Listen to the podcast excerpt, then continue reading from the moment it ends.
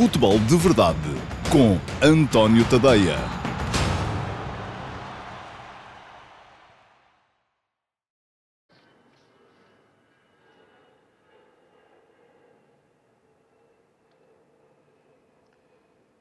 Olá, bom dia a todos. Eu sou António Tadeia e este é o Futebol de Verdade, edição de terça-feira, dia 17 de setembro de uh, 2019. Hoje vamos falar sobretudo de Liga dos Campeões.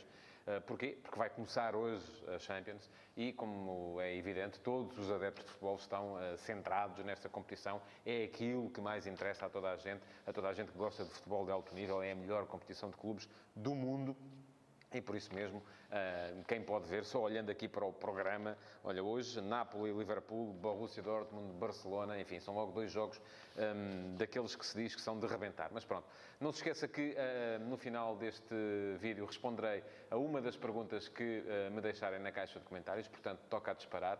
Eu farei o meu melhor. Há uma das perguntas que vai ser selecionada pela equipa de produção deste Futebol de Verdade e que, uh, à qual eu vou responder na ponta final do programa. Portanto, é deixarem lá as perguntinhas que depois uma delas será premiada. Bom, e olhando para aquilo que vai ser a Liga dos Campeões deste ano, a pergunta que se coloca sempre é quem é que vai ganhar, não é? É isso que mais interessa a toda a gente. O futebol europeu está um, numa situação em que os ricos estão cada vez mais ricos, os de classe média estão cada vez mais longe dos ricos e mais longe dos pobres também, e portanto geram-se aqui uma espécie de três carruagens: a carruagem daqueles que verdadeiramente competem uh, para uh, ganhar a Liga dos Campeões, a carruagem daqueles cujo uh, objetivo é chegar o mais longe possível, não é? Chegar a uns oitavos de final, a uns quartos de final, e é aí que invariavelmente aparecem as equipas portuguesas, e depois a carruagem daqueles que vão lá só porque é preciso estar em 32 equipas, então há umas que um, aparecem ali, fazem um bocadinho figura de corpo presente, apanham umas cabazadas de vez em quando, mas pronto, é preciso de facto também proporcionar essa experiência a essas equipas. Muita gente,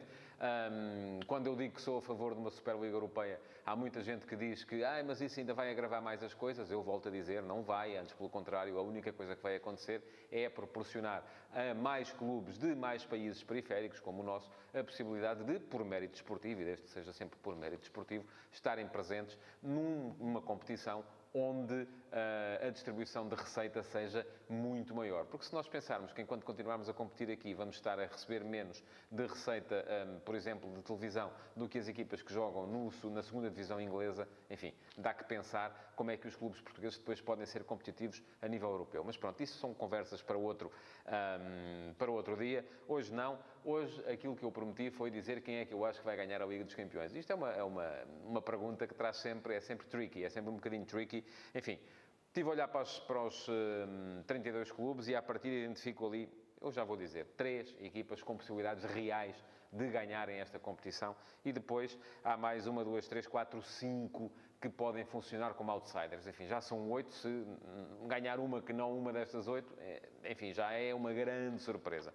Olhando primeiro para as outsiders, Paris Saint-Germain, uma equipa que tem Neymar, Mbappé, Cavani Icardi, todos estes no ataque, enfim, em princípio só jogam três de cada vez, mas, uh, e até pode jogar Di Maria também, mas uh, é uma equipa que tem que ser sempre uh, candidata, pelo menos a ser outsider. Falta arranjar ali a argamassa que dê um, verdadeiramente competitividade a esta equipa do PSG. Uh, veremos se é este ano. As coisas começaram demasiado mal com todo este problema à volta de Neymar, mas é sinal que só podem melhorar, porque piorar é difícil. Portanto, Vamos ver, pode ser um ano bom para o Paris Saint-Germain. Real Madrid, sim, vou pôr o Real Madrid no, no, no lote dos outsiders. Eu acho que o Real é daquelas equipas que pode ganhar qualquer competição, mas que hum, ainda está a tentar superar aquilo que foi o trauma da saída de Cristiano Ronaldo. A época passada foi fraca, esta época hum, não está a ser muito entusiasmante no seu início, ainda agora no último fim de semana, depois de um início bom, a própria vitória contra o Levante chegou a estar uh, ali um bocadinho em, em, em dúvida, uh, mas uh, a verdade é que o Real Madrid ainda tem uma super equipa, tem muito bons jogadores. Tem Eden Hazard, este ano é um, um jogador de top no futebol europeu. Eu sou daqueles que, quando olho para a seleção da Bélgica, por exemplo, agrada-me sempre mais De Bruyne do que Hazard. Mas pronto, Hazard é sem dúvida um jogador de top.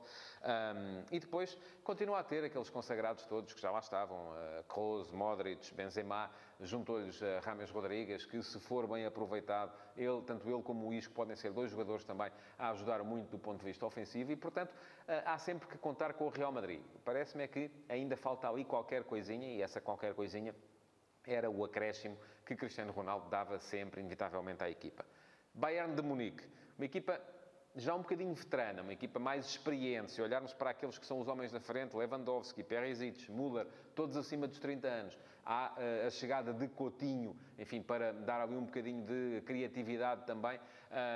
Mas é uma equipa que uh, dependerá sempre um bocadinho daquilo que os seus veteranos forem capazes de fazer, daquilo que for também o contributo dos médios mais imaginativos. E estou a pensar não só em Coutinho, mas também em uh, Tolisso, por exemplo, porque aquilo que me parece é que este Bayern, enfim, falta-lhe sempre depois aquela capacidade de ser imprevisível. Se está uma equipa demasiado previsível, vamos ver até se, inclusive no campeonato alemão, vai ser capaz de levar a melhor perante o Borussia Dortmund, que aparece particularmente forte este ano, embora o início da Bundesliga não esteja a mostrar particularmente isso.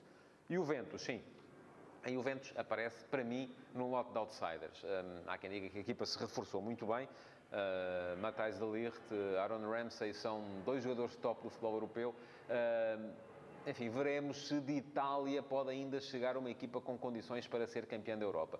Cristiano Ronaldo é a chave para tudo isto. Se Ronaldo for capaz de fazer uma época daquelas em que centra toda a sua energia, centra toda a sua capacidade naquilo que são os jogos decisivos da Champions, e o ano passado não aconteceu isso, a equipa baixou quando Ronaldo deixou de uh, dar esse, esse, plus, que também falta ao Real Madrid. Uh, e quando Ronaldo não foi capaz de fazer aquilo que faltava, a Juventus acabou por cair eliminada pelo Ajax. Imagine-se, pelo Ajax, que eu não vou sequer colocar aqui no lote dos outsiders, porque me parece que o Ajax deste ano não é nem de perto nem de longe tão forte como era o do ano passado. Portanto, dependerá muito daquilo que Cristiano for capaz de fazer, se ele aparecer a top nos quartos de final, nas meias finais, poderemos ter Juventus a lutar pelo título de campeão da Europa. Se não, enfim, a Juventus é a equipa para cair também por essa altura.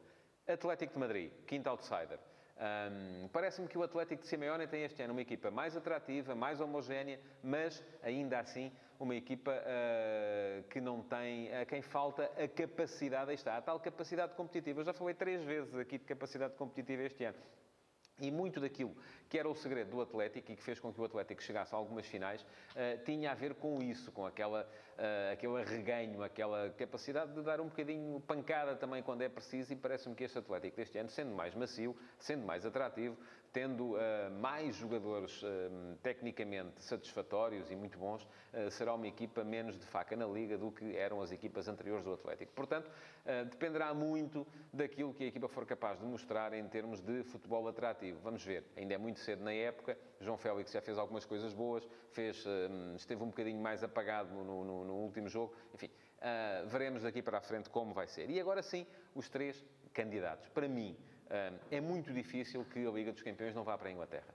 O futebol inglês, a Premier League, está cada vez mais forte e olhamos para aquilo que foram as aquisições tanto de Manchester City como do Liverpool, e que para mim são os dois grandes candidatos à vitória nesta competição, uh, e não se, não se vê nada de especial. Enfim, o Liverpool nem comprou ninguém. Apresenta a mesma equipa do ano passado, mas é uma equipa com o futebol de Klopp. Uma equipa que acredita no seu treinador e que parece ter ali um espírito uh, indomável e que tem na frente depois uh, Firmino, Salah e Sadio Mané, enfim, com estes três, se estes três estiverem em condições, é muito difícil parar o ataque do Liverpool. Portanto, parece-me que o Liverpool pode ser candidato à revalidação do título. Parece-me que o Manchester City um, precisa de fazer muito melhor do que fez na época passada. É uma equipa com um plantel extraordinário, à qual as edições de, de Rodri e de Cancelo, enfim, não vão acrescentar assim nada de, de, de, de extraordinário também, mas uh, o futebol de Guardiola e o facto da equipa ser também ter uma, uma, um, uma matriz diferente uh, dos outros poderá permitir-lhe uh, chegar até ao final, assim os jogadores sejam capazes de justificar isso mesmo em campo. E depois, é claro, há Barcelona, um, que, onde Messi tem este ano a companhia de Griezmann. A Messi ainda não estará, mas enfim, vai estar com certeza quando as coisas começarem a ser uh, decisivas. Uh, e uma equipa também com um conceito de futebol que, embora Valverde esteja a ser um, contestado, uh, é um conceito que é capaz de se impor nos mais diversos campos. Portanto, para mim, três principais candidatos: Manchester City, Liverpool e uh, Barcelona, e depois um lote de cinco outsiders. Hesitei se colocaria aqui, uh, por exemplo, um Tottenham ou um Borussia Dortmund. Parece-me que não. Parece-me que são equipas que podem surpreender, podem chegar até uns uh, quartos de final, até eventualmente umas meias finais, se o sorteio lhes convier, mas dificilmente chegarão a uma final em condições de a ganhar. E perguntam vocês, e o Benfica? Bom, Benfica é o representante português único, infelizmente, na, na, na Liga dos Campeões deste ano. E aquilo que uh, o Benfica pode fazer, já o disse aqui quando foi a altura do sorteio, dependerá muito daquilo que fizer naturalmente nesta primeira fase. O grupo não é fácil, é verdade que o Benfica teve o cabeça de série mais fácil de todos, o Zenit. Já o disse também, tenho sérias dúvidas que o Zenit, sendo cabeça de série, consiga passar à próxima fase da Liga dos Campeões um, porque parece-me que é a mais fraca das quatro equipas que ali estão. E era o cabeça de série. Portanto, isto já dá um bocadinho para perceber aquilo que são os sorteios da Liga dos Campeões. Um, depois, um, enfim, eu acho que o Benfica vai arrancar hoje contra o uh, Rasenball Leipzig, que é, apesar de ser a equipa que vem do pote 4 e aquela que devia ser a equipa mais fraca do grupo, parece-me a mim que é a mais forte. Portanto, isto está tudo virado ao contrário. Vai ser um jogo muito importante para aquilo que vai ser a carreira do Benfica nesta Champions, porque o Leipzig, hum, já o disse, parece-me a equipa mais forte do grupo do Benfica, é uma equipa com um ataque uh, absolutamente extraordinário também, uh, um futebol de matriz muito ofensiva, geralmente sofre golos e, portanto, daí a expectativa de que o Benfica possa hoje, com um futebol um bocadinho mais calculista, com um futebol mais controlado, com uma capacidade maior do que aquela que tem revelado, porque também não tem precisado de controlar os espaços, um, pode surpreender o Leipzig, até porque joga em casa, e enfim, uma vitória do Benfica não pode sequer dizer-se que venha a ser uma surpresa, mas é muito importante para o Benfica conseguir vencer a partida de hoje, porque um, depois vêm aí os jogos contra os adversários mais débeis. E os adversários mais débeis, enfim, não são propriamente equipas fáceis, é o Zenit e o Lyon, três jogos a seguir. Se o Benfica ganhar hoje e conseguir uh, fazer bons resultados nas três jornadas seguintes, tem meio caminho andado para chegar àquilo que é o seu primeiro grande objetivo, que é estar nos oitavos de final. Depois, se formos realistas, é muito difícil uma equipa portuguesa passar dos quartos de final. Depende do sorteio, que, daquilo que a equipa apanhar nos oitavos de final, poderá eventualmente chegar a uns quartos, chegar a umas meias finais. Parece-me a mim já será pedir demasiado, pelo menos nos moldes em que está organizado o futebol europeu neste momento, em que a diferença de receita ainda é muito grande entre aquilo que recebe uma equipa de um campeonato como Portugal e num campeonato como o campeonato português e aquilo que recebem as equipas que vêm dos principais campeonatos do futebol europeu. Portanto, o jogo de hoje é para ganhar. Como é que Bruno Lage vai abordar? Enfim, se quiserem ler, tenho o último passo de hoje dedicado a isso.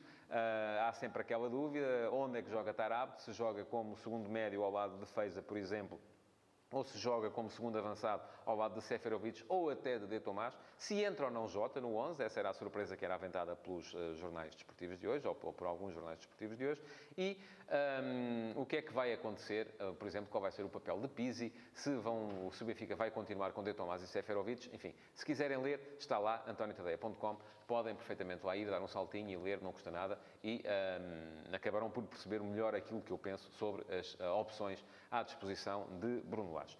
Tinha prometido uh, falar hoje ainda aqui do Marítimo e daquilo que é uh, a crise que está a começar a assolar a equipa verde-rubra uh, e a contestação a Carlos Pereira, que se ouviu no, no último jogo do Marítimo em casa contra o Belenenses, também um bocadinho ou à boleia, ou foi ao contrário, foi a entrevista que foi à boleia de, de uma entrevista de Petit à Rádio Estádio, em que Petit fez duras críticas ao Presidente da Direção e da SAD do Marítimo. Bom, Aquilo que me parece acerca do Marítimo, e já o disse também aqui no futebol de verdade de ontem, é que a equipa está a jogar pouco.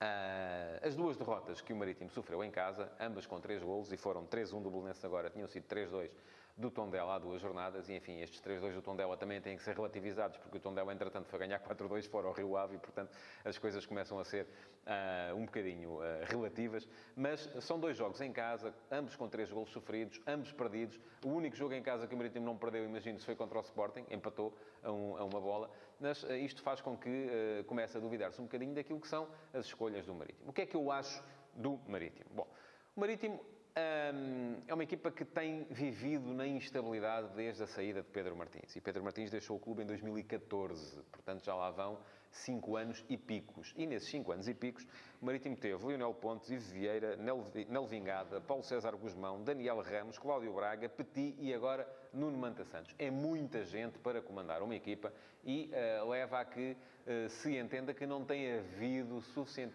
firmeza suficiente na aposta que é feita nos treinadores, mas a questão da continuidade no Marítimo, para mim, não se reflete apenas na questão dos treinadores, reflete-se também na questão do plantel. O Marítimo é uma equipa que muda muito dos jogadores, que. Um, têm geralmente plantéis muito diferentes de um ano para o outro. E isso acaba por penalizar também aquilo que poderia ser uma ideia de jogo. Uma equipa que todos os anos tem que construir quase da base. Daí que Carlos Pereira venha dizer que Nuno Manta Santos precisa do apoio dos sócios e precisa, de facto. A questão é que a equipa também precisa de jogar mais para os sócios a poderem apoiar. É, Parece-me que a questão para o Marítimo tem de ser resolvida também rapidamente e ou a equipa começa a arrancar melhores exibições e melhores resultados ou vai ter ali um problema Carlos Pereira e também o próprio Nuno Manta Santos. E pronto, vamos passar à, àquilo que são as perguntas do dia. Uh, e aquela que foi selecionada uh, vem uh, do Fernando Torres, que me pergunta: acha que o João Félix, e eu digo Félix agora, digo Félix às vezes, enfim, isso poderemos falar disso um dia. Para já não, acha que o João Félix, para já, não está a justificar o valor pago pela sua transferência? Olha, um, mal seria se um jogador em um mês e meio justificasse 126 milhões. Ele tinha que ter ganho já a Liga dos Campeões e afinal é só daqui a uns meses. Não é? Portanto, claro que não. Claro que não está a justificar o valor da transferência.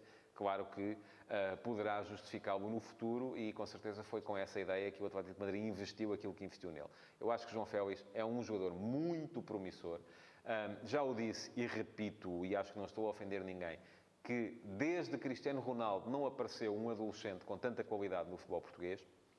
Agora, isto não quer dizer, e é bom que as pessoas o entendam também, que João Félix vai ser tão bom como Cristiano Ronaldo, porque depois falta-lhe tudo o resto. E o tudo o resto é tudo muito que Cristiano Ronaldo fez desde o momento em que saiu do Sporting para o Manchester United e continuou a trabalhar que nem um louco para ser o melhor. E isso faz toda a diferença. Porque hum, das duas, uma, ou se é um Maradona, e não creio que nem Cristiano, nem o, o João Félix, nem o, nem o Messi uh, sejam Maradonas, uh, porque Maradona, para mim, que já não vi jogar Pelé, só houve um.